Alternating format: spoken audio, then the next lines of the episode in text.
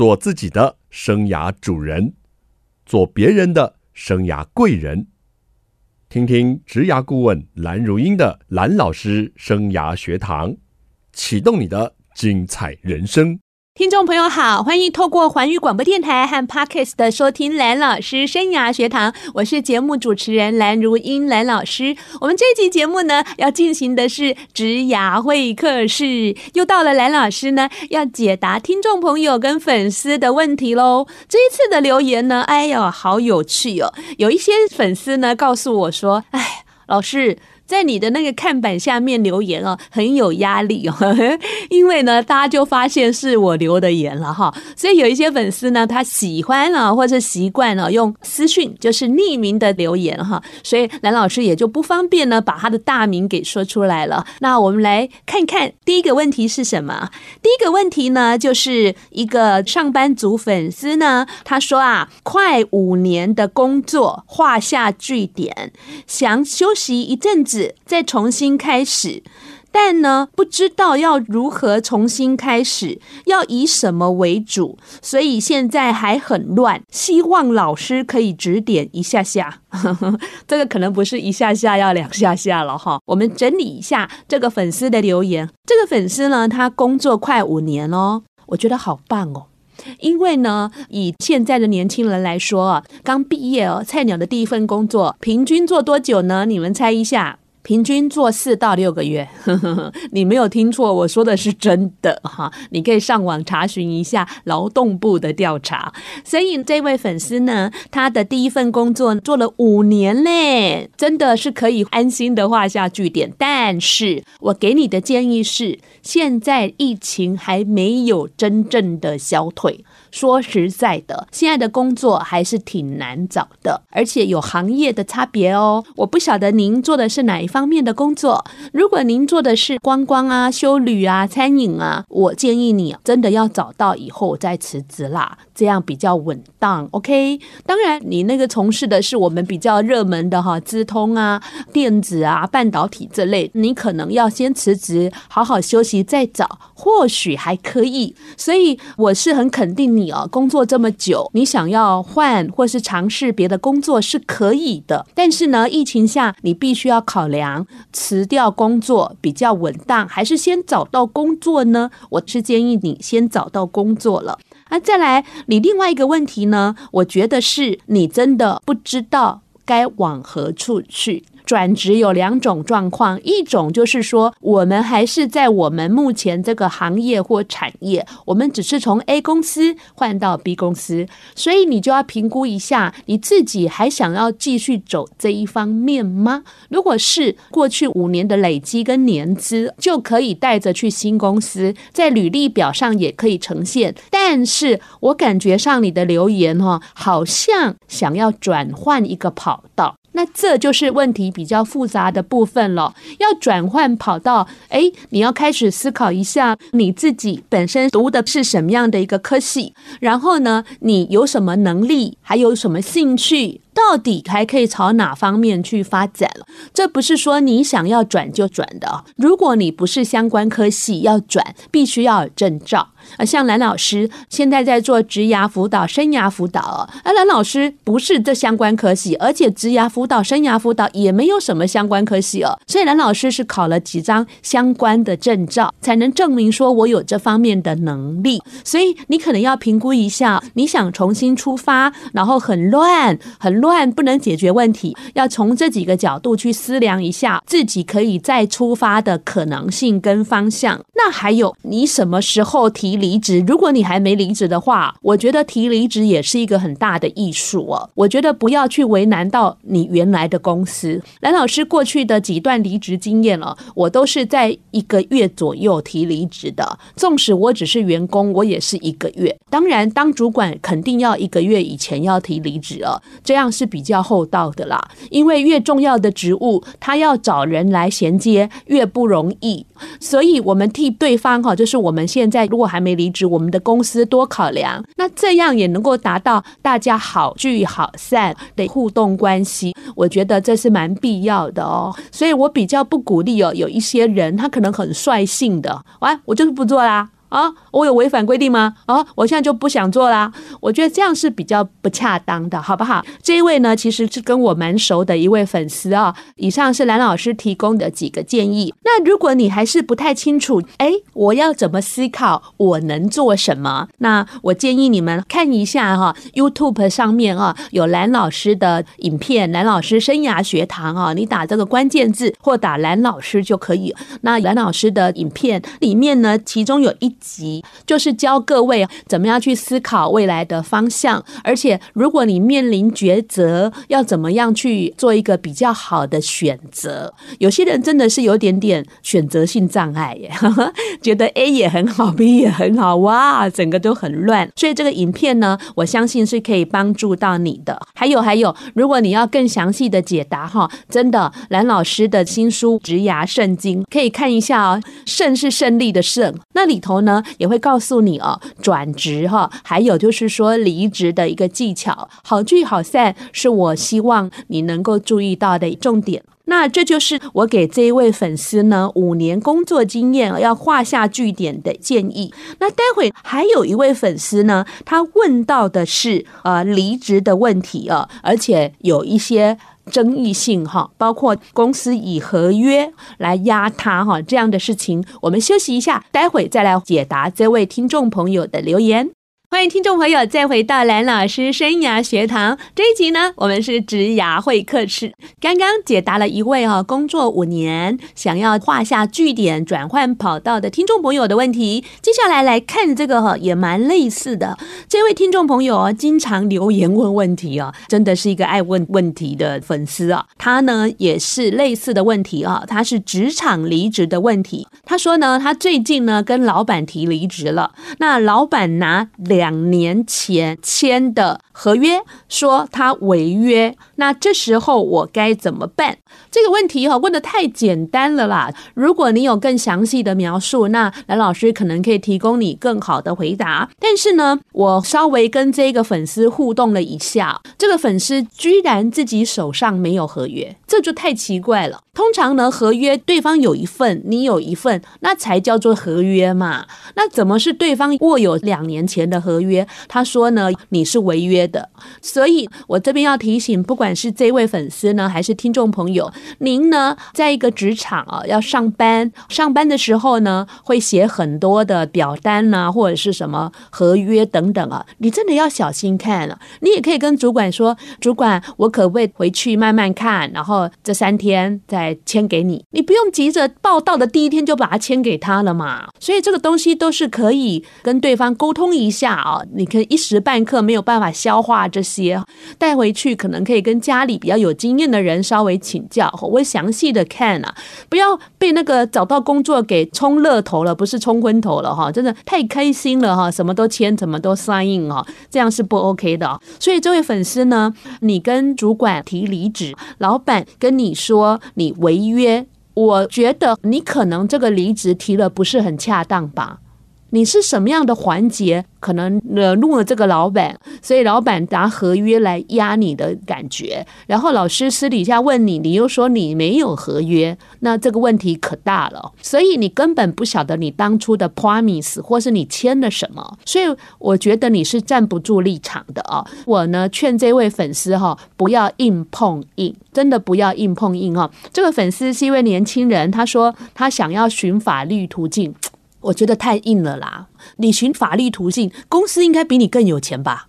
他也可以寻法律途径啊，所以我不乐见这样的一个结果。那再来，我也要提醒听众朋友，如果您做的是老师哈，或是客服老师啊，或者是说补教业的哈，呃，柜台就算了，行政就算了哈。如果你是做班导的啊，或者是老师的啊，我觉得基于职业道德，我们的离职哈，应该要以学期为考量。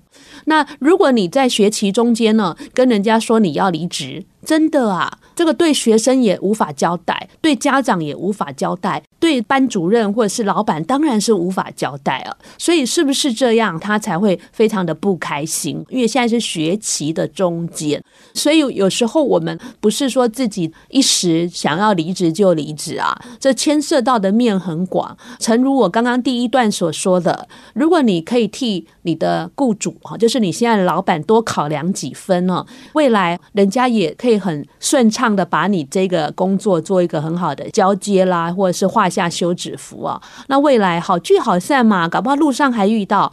曾经在我第一份工作当中，我就看到一个同事，他年纪比我大，他三进三出。那一家公司表示呢，他可能每一次的离开都有他的一个梦想要去追寻，但是他的每一次回来还是很受欢迎的呀。所以我就觉得说，有时候我们经过一个事件哈，固然这一位年轻人他也是很棒，至少做了两年的这样工作的稳定度也是值得奖励啦。但是呢，怎么样去处理这个离职的部分，可能也是比较缺乏职场经验的各位。需要去学习的。那根据人力银行的调查，大家猜一猜哈，一个人哈平均一辈子要转职多少次？想一下，答案是六到八次。你现在是第几次了哈？所以每一次哈要转职哈，我们可能付出了一些代价，但是。学到了什么？是每一次都可以漂亮的转身。我记得呢，我在今年的五月一号，在我们新竹巨城的演讲厅，应劳动部的邀请，做了一个演讲。叫做职场漂亮转身，这个漂亮转身真的蛮重要的，不要跟人家交恶了才转身。为什么呢？我曾经在多年前在新北的三重遇到一个民众跟我说，他是因为职场有一些离职手续的关系交恶，甚至动用到劳工局的力量等等交恶了，而且还打官司，就是我所说的不乐见。但是就算了哦，他问我说：“老师，你支不支持打官司？”我告诉他我不支持。这个学生就讲了一句话，也讲得蛮重的。他说：“老师，我觉得你很有正义感，为什么你不支持？”我说：“你觉得你容易打赢吗？假设你打赢了，公司一定很不爽。那别的公司来打探你说：‘诶，蓝如英这个人怎样？他可以落井下石啊！蓝如英这个人很烂，太强势了，太草率就离职了。’所以你得到的是什么？如果你不幸打输了，那你一定很怄嘛。所以我认为打赢打输，对于我们一个劳工来说，可能带来了一些副作用。所以呢，我当场是劝这一个听了我的演讲的一个女士说，我是不会建议你打官司的，但是我不是你。你要怎么做？你可以回去跟你的先生，因为他也是已婚妇女，你可以跟你先生再做商量，然后再做决定。OK，像蓝老师在节目中的这些建议，都基于我的专业。职涯辅导、生涯辅导、就业领域的专业，还有蓝老师将近十五年来的实务的经验，给你的剖析，那很希望协助你更 smooth 的来完成这一段经验。当然，你也可以有你自己的意见。那蓝老师还是很正派的啦，不是因为我建议你不要打官司，你就觉得蓝老师你不是很有正义感吗？怎么会是这个答案？哦，所以呢，大家其实要。多方的去衡量一件事情的严重性哦，不要只看自己这个角度的层面。还有在职场，我一直跟学生说，害人之心不可有，但是防人之心不可无。听到我这些话，那一个三重的女士她哭了，她说：“老师，我就是找到工作，本来他叫我下礼拜一上班，但是礼拜五又打电话说不用来了。”结果同样的事情他遇到第二次哦，第二次他就问这家公司说，为什么又说不用来了？然后这家公司的 HR 比较 nice，他说我帮你问问主管再回你好吗？结果呢，这家 HR 就回这个小姐说，我们主管跟前公司打探你，他说你手脚不干净。其实我相信这是捏造的。所以那位女士才会当场，还有很多人排队要问我问题，她才会哭得这么伤心。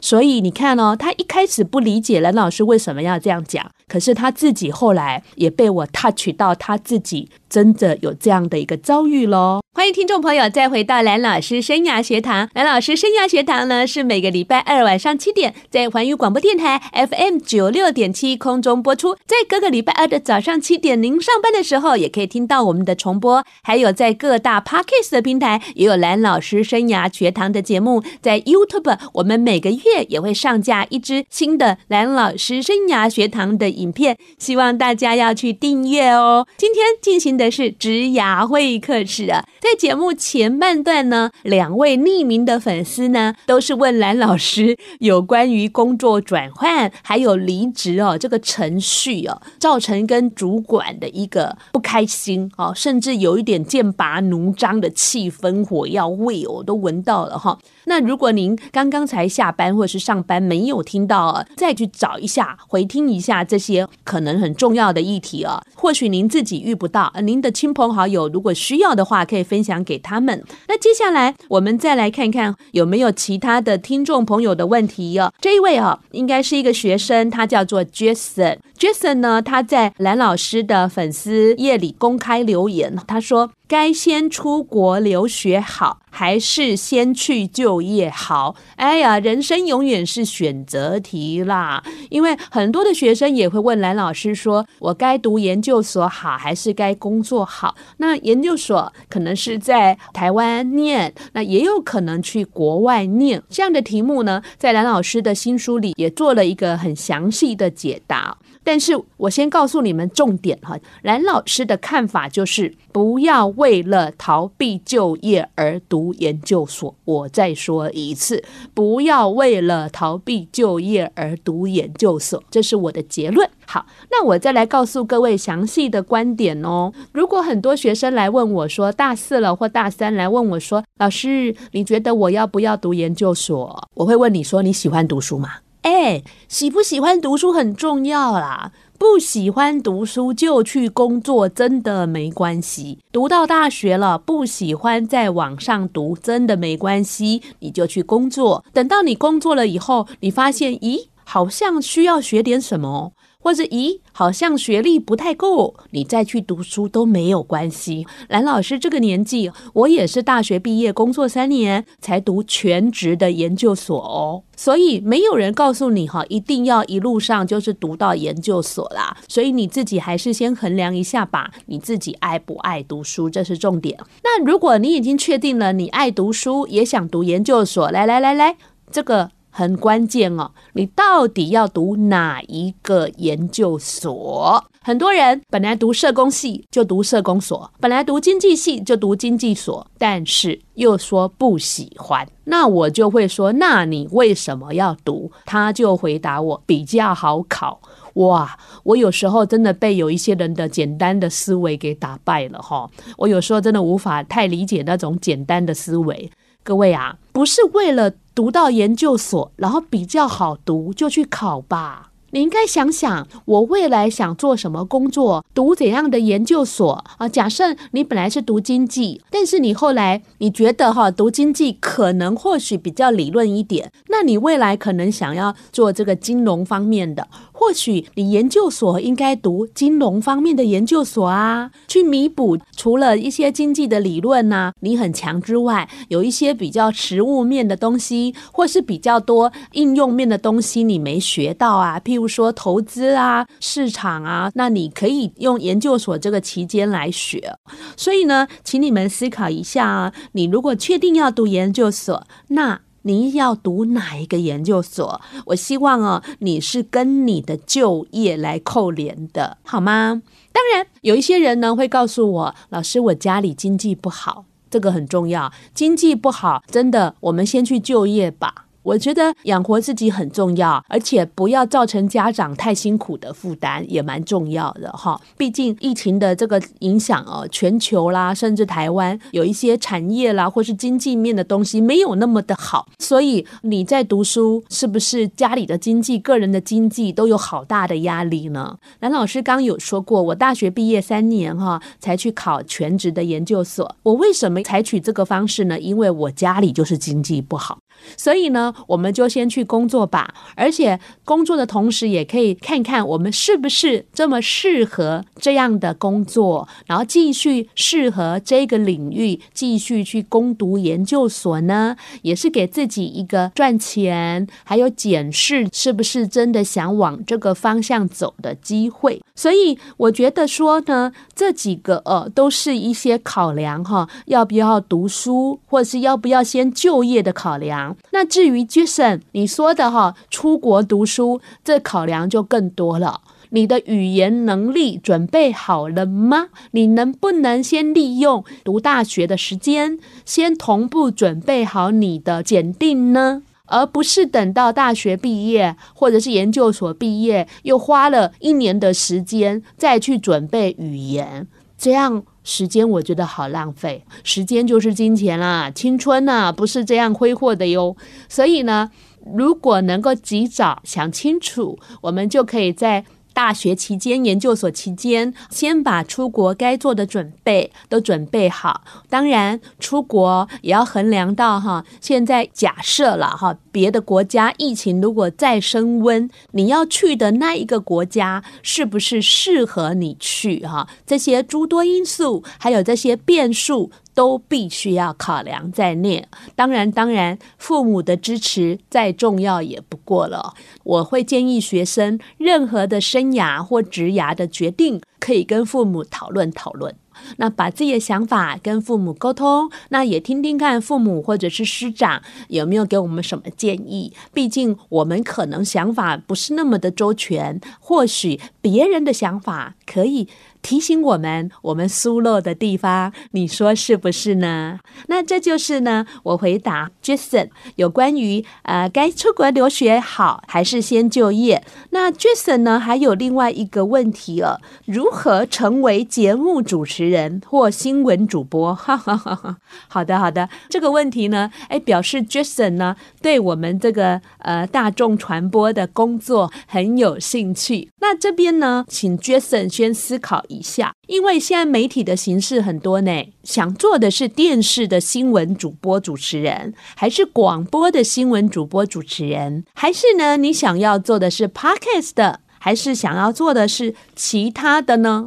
这个部分呢，你必须要先思考一下哈。现在媒体这么多，那你比较有兴趣的是哪一个部分呢？或许呢，还是学生嘛，我会建议你哈，自己可以先玩一玩 Podcast。那这样呢，自己就会有一些的练习，有一些的进步，有一些的作品。那到时候如果真的要去外面的专业的媒体啊，要应征的时候，自己比较有可以跟主管谈的地方，好，也可以比较有可以跟别人哈 show off，可以展示你自己的地方哈。所以我觉得，Jason，你可以先想想啊，你比较有兴趣的媒体是什么？那你现在学生嘛，可能到了大学或者是研究所比较有空档的时段，要不要自己先玩玩一些自媒体，体验一下？哎，当主播主持人可不是这么轻松哎！你看蓝老师今天呢，就一个人哦，要做一集节目哎。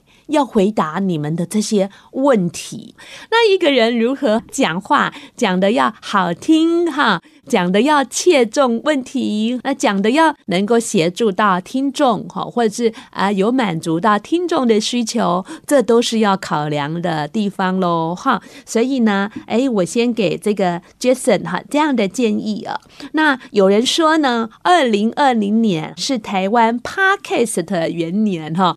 现在在 Podcast 上好多节目哎，你到底想呃做哪个类型的节目？你也可以想一想啊。啊？这个八卦的吗？搞笑的吗？还是知性的呢？哈，那蓝老师生涯学堂在 parkist 也有节目，也欢迎 Jason 可以收听哦。我们休息一下，待会再回到我们节目。欢迎听众朋友再回到蓝老师生涯学堂。今天的职涯会客室呢，哇，有这个上班族啊，在跟蓝老师讨论转职的议题。那如何转职啊？真的是要学习啊。还有学生族啊，跟蓝老师问，到底要先出国读书还是先就业？还有还有，很想要当主播呢。好啦，先来蓝老师的节目，我让你客串主持一下，我在旁边休息一下，呵呵，看看能不能通过这个考。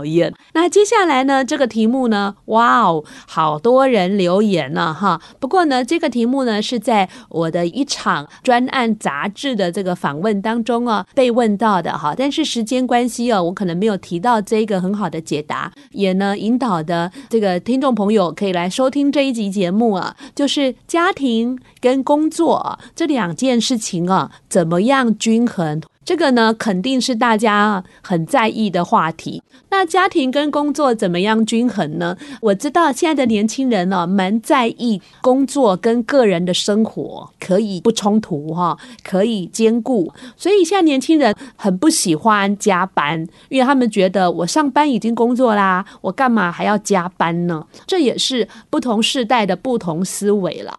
当然，有一些已经是有自主心的家庭的哈，他们可能涉及到小朋友啊，很小啊，必须要照顾。或者是呢，小朋友在就学阶段可能必须要接送，或者是呢，小朋友课后有一些课业要督导，所以我能理解，尤其是女性朋友最常问蓝老师这个问题喽。因为女性朋友，如果呢你还在职场工作了，又面临了双薪家庭的压力。哦，真的压力很大哦。我个人也是这样经历过来。我早期呢在基隆哈，那个时候呢，哎，还有妈妈哈可以帮忙我稍微 cover 一下。小朋友幼稚园下课就坐娃娃车到妈妈的家。那我在电视台工作呢，那我晚上七点多回到妈妈的家就可以混一个晚餐吃，哎，真好，对不对？哈，在妈妈家先吃饱了。那小孩子当然早就吃饱啦，就顺便把小孩子带带回自己的家。哦，那一阵子是我觉得最快乐的时光了。但是好景总是不长嘛。后来蓝老师就来新竹喽，来新竹是我人生最苦的日子 啊！为什么呢？因为我来新竹的时候，我的小朋友一个两岁，一个四岁。哎，没有爸爸妈妈在新竹，也没有公公婆婆在新竹，哈，只有我先生跟我两个人在新竹。那我先生呢，在科学园区工作，哎，很忙的呢。我是故意讲很忙的啦，哈，很就是非常忙的哦。那哪有可能可以帮忙照顾小朋友呢？所以照顾小朋友的责任呢，就在我身上。但是我也在工作，所以我的工作呢，我就必须要非常的准时下班，才能够去幼稚园跟托儿所。哎，两个人还读不同的地方，哎，而且我还不会开车，不会骑车，哎，所以我真的觉得我是神力女超人，哎。就是呢，我搭的交通车到了幼稚园，因为我们公司有附设幼稚园啊，把大的哈，就是四岁的这个哥哥牵着他走了好远呢，走半小时呢，那走到弟弟的托儿所，再一手牵着一个，哎，再走路回家，哦，真的很不简单哦。所以呢，我能够理解这个工作跟家庭的均衡是职业妇女一直在追求的了。所以呢，我觉得哈，我们可能要想一下。夫妻两个人，谁必须要能够 cover 这个事情？总要有人照顾孩子。不可能两个人同时在园区这么忙，除非你有后援系统，譬如说你的公公婆婆、爸爸妈妈或有其他的人可以协助你，要不然两个人哈真的不能两个人同时找这么忙碌的工作。所以呢，夫妻之间要先协调好，然后要互相 cover，还有你必须要让你的老板、你的主管知道你是这样的状况。所以我的老板很清楚我这个状况，很能理解啊，他很可爱哦，有时候跟我一起开会的时候，他还会喊说：“如意，你要去赶交通车了。”哎，真的好窝心哦。所以呢，其实我们全部门有六十个人。我都第一个走的，因为我比较憨慢呐哈，我必须要跑得很快哦，去赶交通车，然后才能够顺利下班，然后去公司的附设幼稚园，离我们上班的地方必须要搭车，顺利的话大概二三十分钟的车程，那我必须要搭着交通车去带孩子，所以呢，我真的也蛮感恩的。我当初的公司，它其实有很好的小朋友可以就学的环境哈，非常谢谢我的老东家，还有我的老板对我工作能够这样体谅与支持了。所以工作与家庭如果真的不平衡，一定会很困扰，可能有必要，你可能要调整你的工作形态。当然，我回家之后就是很用心的照顾两个孩子，等到两个孩子九点去睡觉了，就是我工作的时间了。因为总是有一些工作可能没有办法如期在下班前完成，我就把它带回家做。我会做到十一点、十一点多，然后把这工作就完成，然后交给老板。我从来不 delay 我的工作，从来也不让老板来催我工作。所以这也就是赢得老板为什么非常支持我准时下班，还会提醒我要下班的秘密啦。那节目进行到这里哦，希望你会喜欢今天蓝老师跟您做的一些解答。如果你还有相关的问题，都欢迎留言让兰老师知道哦。下个礼拜同一时间，兰老师生涯学堂，我们空中再见了，拜拜。